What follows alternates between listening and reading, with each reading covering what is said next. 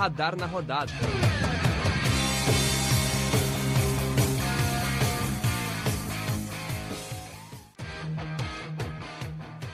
Bom dia, boa tarde a todos. Estamos começando mais um Radar na Rodada, edição de número 15. É, lembrando que o Radar Esportivo é um projeto de extensão da Universidade Federal de Santa Maria. E estão aqui comigo João Vitor e Lucas Sena. Oi, João, tudo bem? Tudo bem, Alexandre? Prazer estar aqui novamente. Muito obrigado por eu poder participar do programa. Oi, Lucas, como é que tá? E aí, Alexandre, tudo bem? Um grande prazer estar aqui mais uma vez. Dar uma, um bom dia, boa tarde, boa noite a todo mundo que está nos ouvindo para mais um Radar na Rodada. Isso aí, eu me chamo Alexandre.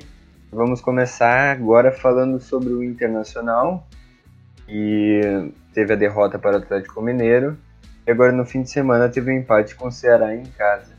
O que, que vocês acharam da, das atuações do Internacional nos dois jogos e o que, que vocês acham que o técnico novo, técnico Diego Aguirre, vai ter que melhorar no time? Eu acho que o Internacional acertou contratando o Aguirre. Foi um treinador bom, porém ele vai ter que mudar, mudar bastante coisa no, no time, principalmente na, na questão dos intocáveis, no caso o Edenilson e o Patrick. São praticamente os treinadores do Inter no momento, né? Grande motivo da causa do, da queda do mar. Porém, o Inter precisa também trabalhar muito no psicológico. Né? Muitas expulsões, o Inter é muito desequilibrado mentalmente. E precisa também melhorar muito a defesa, né? O Inter tem uma das piores de defesas mais inconsistentes do, do, Campeonato Brasileiro, do Brasil em geral, né? Tem que. Não basta só o treinador, o Inter tem que também contratar alguns zagueiros, porque a situação atual não é muito, muito aceitável para um time da capacidade do Inter. É, Alexandre, eu tô de acordo com, com o, o que disse o João, mas falando um pouco dos resultados da semana do Inter, o Inter que vinha da uma vitória no final de semana passado com o Asmar Loss, essa semana nos dois confrontos não conseguiu sair vitorioso, dois no Beira-Rio, foram pontos que não poderiam ter sido deixados para trás. O Inter tomou um gol muito cedo no meio da semana diante do Atlético Mineiro e não conseguiu reverter o resultado. Já ontem tem domingo diante do Ceará, o Inter empatou apenas no, no, no Beira Rio, apenas com gols de bolas paradas, um de pênalti para o Inter e um de, de, falta para o Ceará.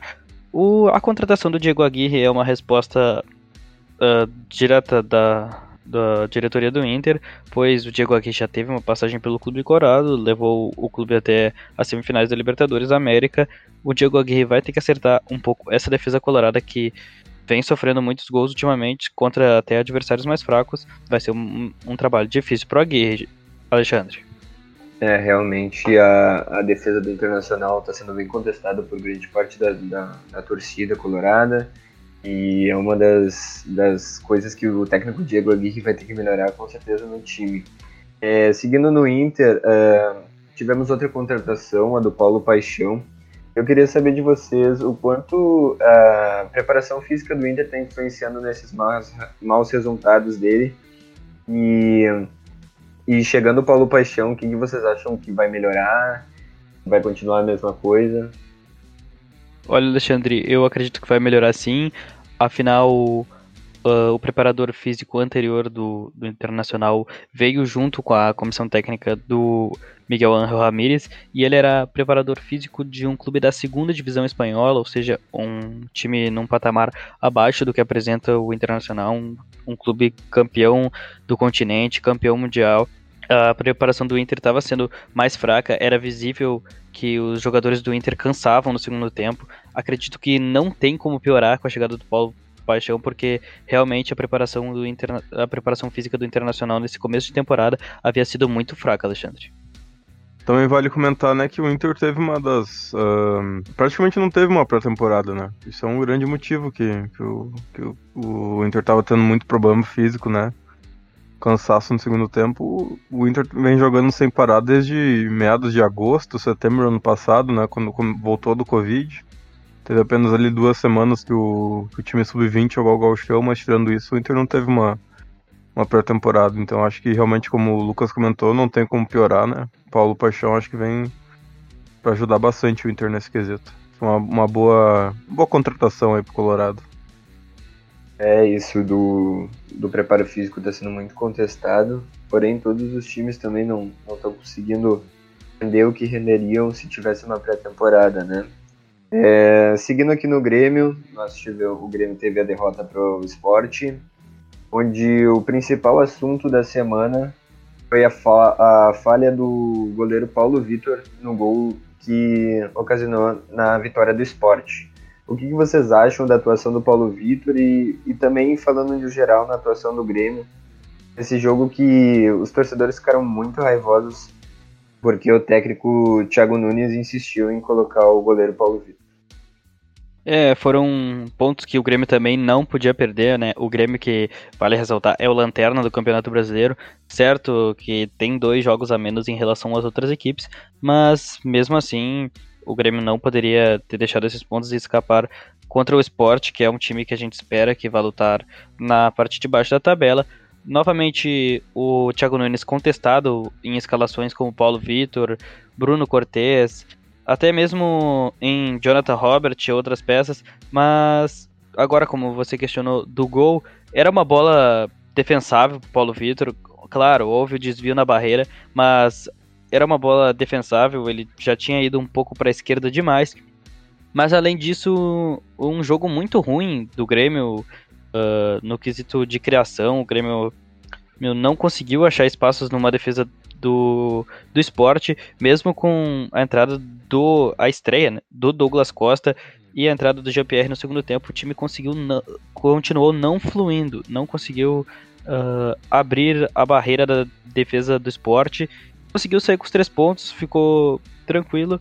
No, depois no final de semana veio a perder para outro gaúcho, mas no meio da semana o esporte saiu com os três pontos, com falha do goleiro Paulo Vitor mais uma vez, e o Thiago Nunes ainda muito contestado por seguir utilizando o Paulo Vitor e não colocar um goleiro da base. É, o Paulo Vitor, né, já tem falhado no Grêmio há tempo, né? Realmente precisa de um goleiro novo. O Grêmio, o Paulo Vitor é um tá muito abaixo da, do esperado para um goleiro de um, de um time do tamanho do Grêmio. Já falhou horrivelmente na final da Copa do Brasil também. Não é de agora, né, que o Grêmio tá precisando de uma mudança aí no, na mudança, na mudança entre as traves.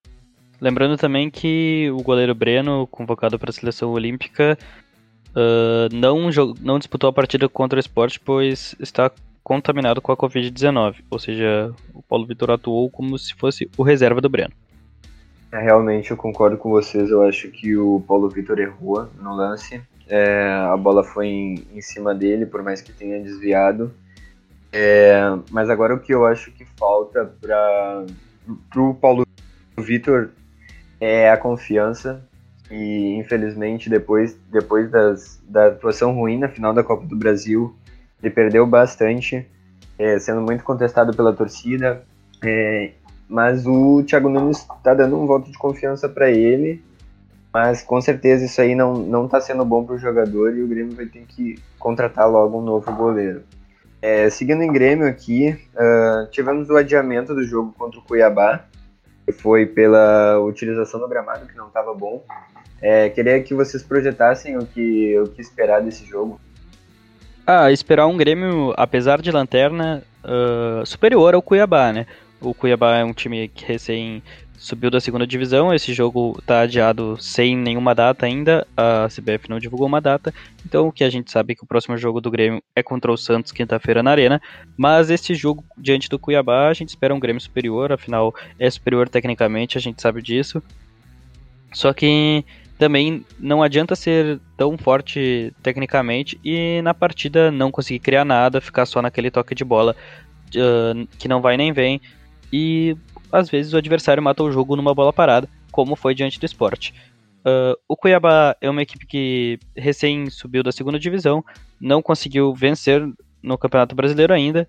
Uh, tá certo que também tem jogos a menos, mas da mesma forma uh, que Juventude, Chapecoense, times que sobem da segunda divisão tendem a brigar para não cair no ano seguinte, Alexandre. Complementando também, né, o Cuiabá que fez um, uma das decisões mais até agora do Brasileirão, que foi a demissão do, do treinador, o Valentim, logo na primeira rodada, né? Depois do empate contra o Juventude.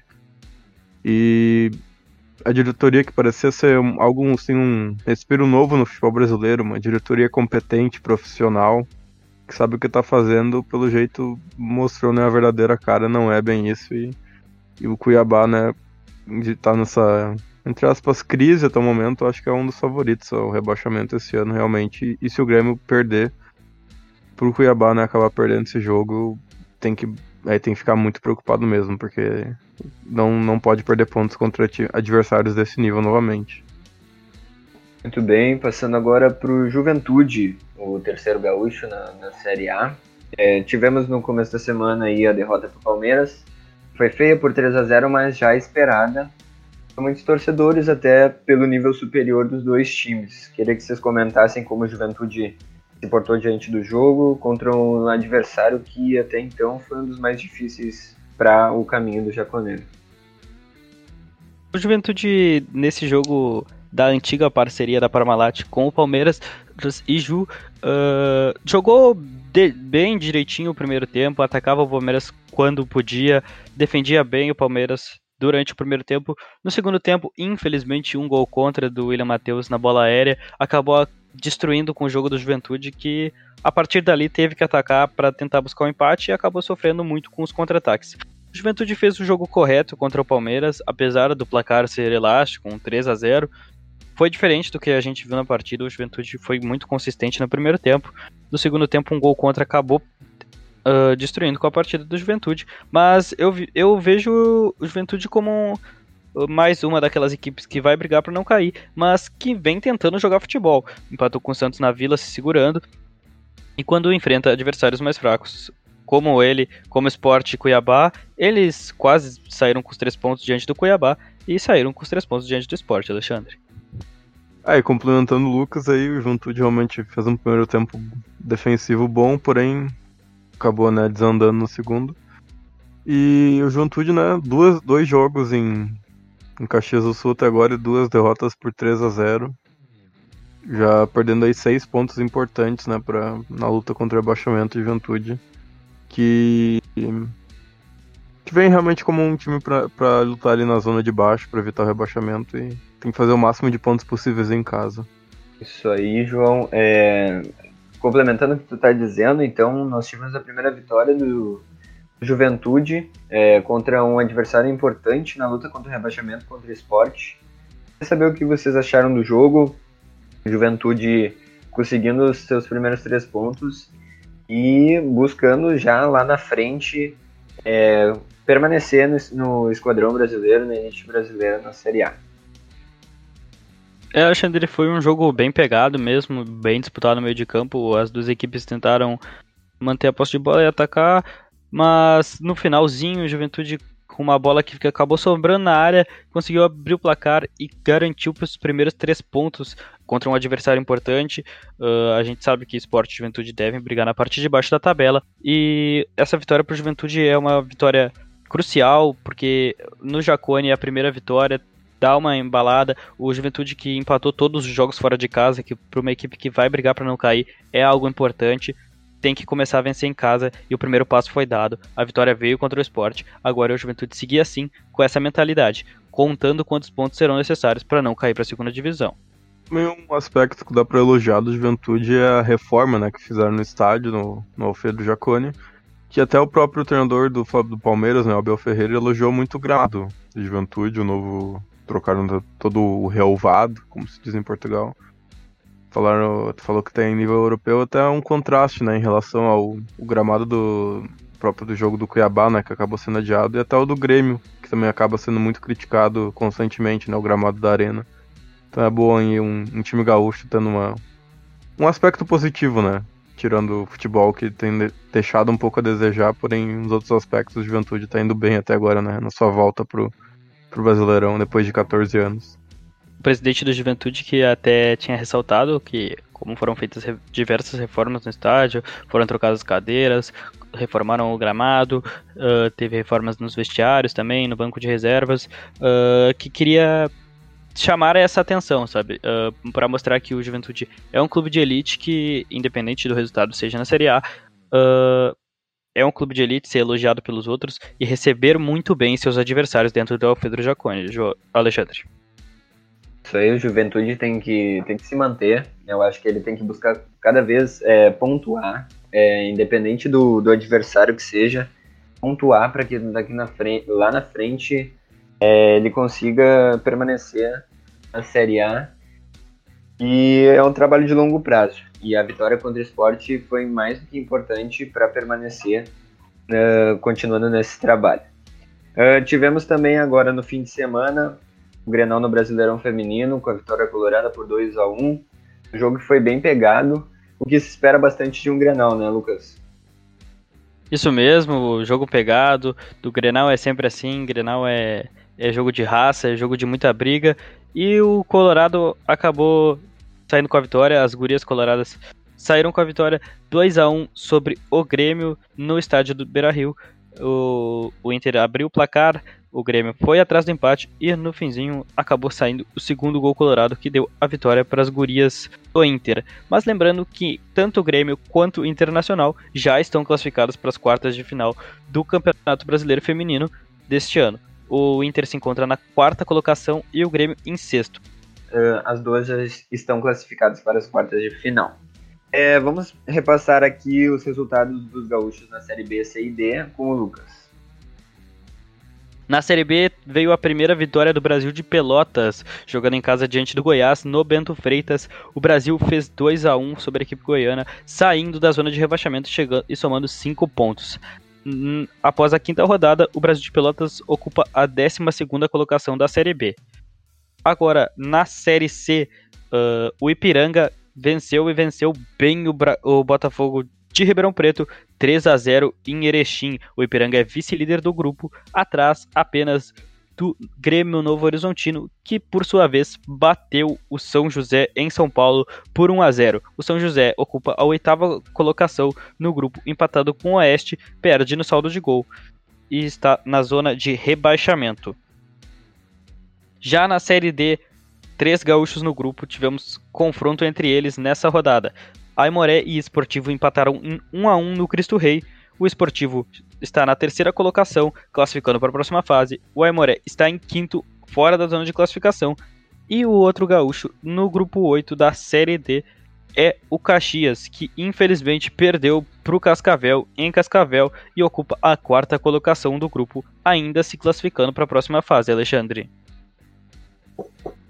Aí os gaúchos é, participando muito ativos das, das competições, mas agora dando destaque para o Brasil de Pelotas, que realmente precisa pontuar. Sabemos que os dois últimos anos foram bem complicados, se mantendo muito dificilmente na Série B. Eu acho que eles têm que fazer o que o Juventude está tentando fazer na Série A, pontuando a cada jogo e uh, para que lá na frente eles consigam se manter na Série B e também projetar coisas maiores para os times. É, tivemos euros nessa semana também. É, o João vai repassar os resultados para nós. Bom, desde o último radar né, tivemos muitos jogos, até que já tivemos até o, três grupos completados, né? O grupo A, que terminou com Itália em primeiro lugar com 9 pontos, País de Gales em segundo com 4 pontos e saldo de mais um positivo, Suíça em terceiro com saldo de menos 1 e 4 pontos, e a Turquia, né? Acho que até agora a maior decepção do, da competição, que vinham como. Muitos falavam que podia ser uma zebra, podia ir longe, porém teve uma campanha pífia, ridícula e saiu envergonhada na competição.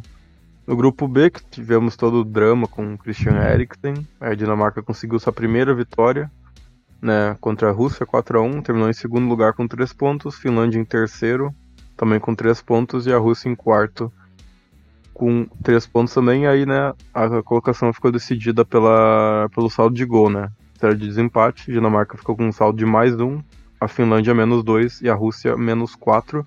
Lembrando, né, que o formato da Euro é quatro grupos de seis times, não, perdão, seis grupos de quatro times, passam os dois primeiros mais os quatro melhores terceiros colocados. Então, Finlândia e Suíça, né, que terminaram em terceiro no grupo, ainda tem chances de avançar para as oitavas. E o grupo C foi o último grupo que já tivemos todos os jogos uh, terminados, né? A Holanda terminou em primeiro lugar com 9 pontos, em segundo a Áustria com 6, Ucrânia com 3. E a Macedônia do Norte, que né, sai da sua estreia na, na competição de alto nível, sai com 0 pontinhos, porém um pouco de felicidade, né? Os torcedores, Pandev marcando gol e tudo mais. Amanhã, no, na quarta-feira, vamos ter as últimas partidas para decidir o grupo D. Croácia e Escócia, o jogo em Glasgow, e a República Tcheca e Inglaterra em London, Londres, em Wembley.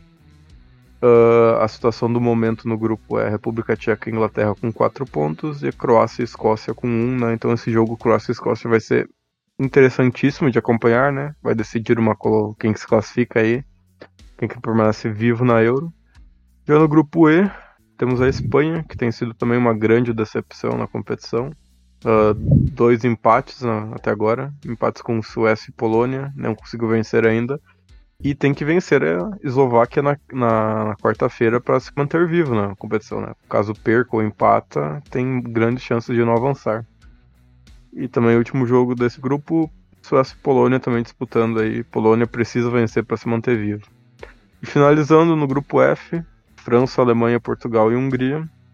A França, né, que foi surpreendida pela seleção, seleção húngara, acabou empatando na, em Budapeste e a Alemanha e Portugal. Portugal que tem muitas chances de acabar sendo eliminado da competição, né? Caso perca para a França, pode ficar com saldo negativo e dependendo dos resultados em outros grupos, Portugal pode acabar ficando de fora aí das oitavas, que seria uma decepção gigante. A Alemanha joga contra a Hungria em Munique, precisa apenas de uma vitória né, para confirmar sua vaga, enquanto a França encara Portugal e um revanche da final da Euro de 2016. Acho que a França vem com vai vir com muita vontade né, para esse jogo para conseguir eliminar Portugal que derrotou eles na final da Euro em 2016. É isso de Eurocopa, Alexandre? Apenas destacando rapidamente um, as, algumas curiosidades da Euro, como já fiz na semana passada. Uhum. A, a líder do grupo A, a Itália, é a primeira seleção da história de uma fase de grupos de Eurocopa a vencer os três jogos sem sofrer gols. Foi um 3 a 0 sobre a Turquia, 3 a 0 sobre a Suíça e 1 a 0 sobre o país de Gales. Nenhuma seleção antes na história havia conseguido tal feito. Já a segunda curiosidade é sobre Cristiano Ronaldo, a fera da Eurocopa.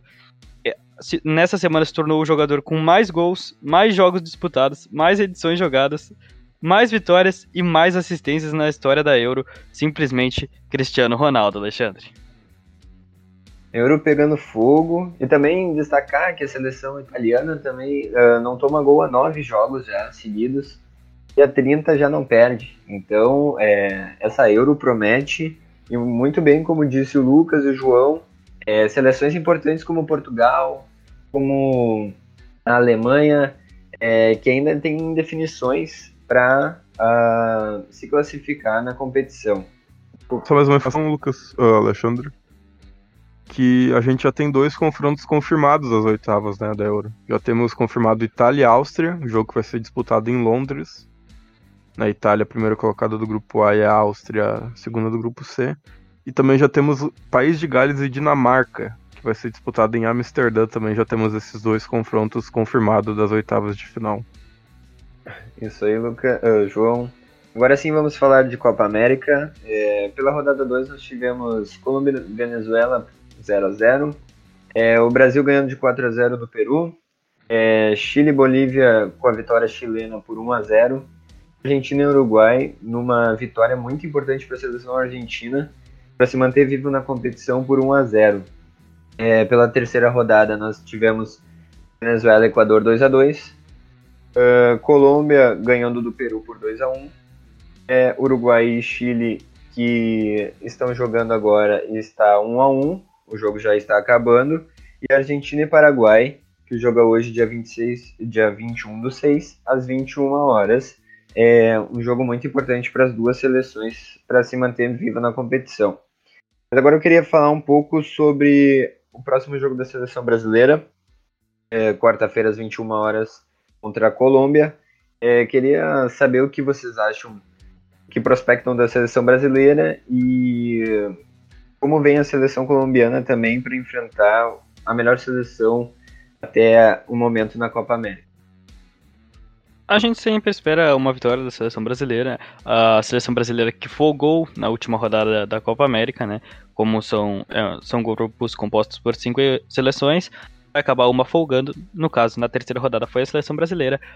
Enfrenta a melhor seleção que pode ser enfrentada no, no, no grupo B, depois do Brasil, a seleção mais forte é a colombiana, mas ainda temos um grande degrau de diferença entre a seleção brasileira e a seleção colombiana. A gente espera mais uma vitória brasileira, muito superior tecnicamente, com nomes muito mais fortes do que a seleção colombiana, que até mesmo não tem sua principal estrela na Copa América, o Rames Rodrigues, Alexandre. É também destacar né, a Colômbia que vem de um resultado horrível contra o Peru, perdeu de 2 a 1 né? Colômbia que tem jogadores de alto nível que realmente não deveriam estar perdendo jogos para. Com todo respeito ao Peru, né? Os... Colômbia tem uma seleção com muito superior. Também a Colômbia vem numa fase regular há algum tempo já, né? Na Copa América, perdão, na, nas eliminatórias para a Copa do Mundo, perdão, também perdeu um jogo de, de tomou uma goleada do Equador. Colômbia, né, que mesmo nessa fase regular ainda continua sendo o adversário mais forte do Brasil nesse grupo. Também não, não é tão forte assim, né? O grupo A ficou, acho que realmente com adversários superiores, né? Chile, Argentina e Uruguai, né? três times que disputam, podem disputar o título. Enquanto no grupo B do Brasil tem só a Colômbia, assim, né? Que tu bate o olho e pensa, ah, vai ser um jogo difícil. É isso. É isso mesmo. Eu acho que a seleção colombiana é uma das mais difíceis para o Brasil enfrentar. É, sabemos da superioridade brasileira, é importante que a gente é, mantenha o foco na competição e a gente continua o favorito, é, pois tem a melhor seleção técnica, taticamente. E também é importante salientar que hoje a Comembol divulgou é, uma lista é, contendo 140 casos é, de Covid-19 entre os integrantes da competição sul-americana. É um dado que preocupa bastante já foi comprovado que mais da metade desses é, casos de corona são de suporte, então segurança, é, próprio, próprio comissão técnica. É, mas é muito preocupante isso numa competição que está sendo enfrentada aqui no Brasil, que pode afetar bastante a população, né, Lucas? É isso, são 140 casos, é um número bem grande, né? Ainda mais considerando que na, na última quinta-feira os testes informaram 66 casos, ou, foi, ou seja, foi um crescimento muito grande de uma semana para outra. A Comebol que diz uh, que, que disse que testou 15 mil. Te, tiveram 15 mil testes e desses 15 mil até agora tivemos 140 casos positivos de todas as delegações da Copa América é algo muito preocupante, sim, Alexandre. Então aqui damos encerramento ao nosso radar na rodada número 15, é, agradecendo muito ao João e ao Lucas que vieram participar, dando seus comentários, falando bastante sobre é, as suas opiniões. Obrigado então, João e Lucas. Eu que agradeço por poder estar aqui novamente. Obrigado pela companhia, Alexandre. Obrigado pela companhia, o João também. Obrigado a todos que nos escutaram nesse Radar da Rodada. E até a próxima. Realmente, muito obrigado a todos que acompanharam. Obrigado ao Lucas e ao Alexandre. Foi uma honra participar e uma boa semana a todos os ouvintes do Radar Esportivo. É isso aí, continuem acompanhando o Radar Esportivo nas redes sociais. Logo viremos com mais um Radar na Rodada atualizando você sobre as novas notícias de Inter, Grêmio, Juventude, é, o que está rolando no, no Brasileirão, no mundo afora.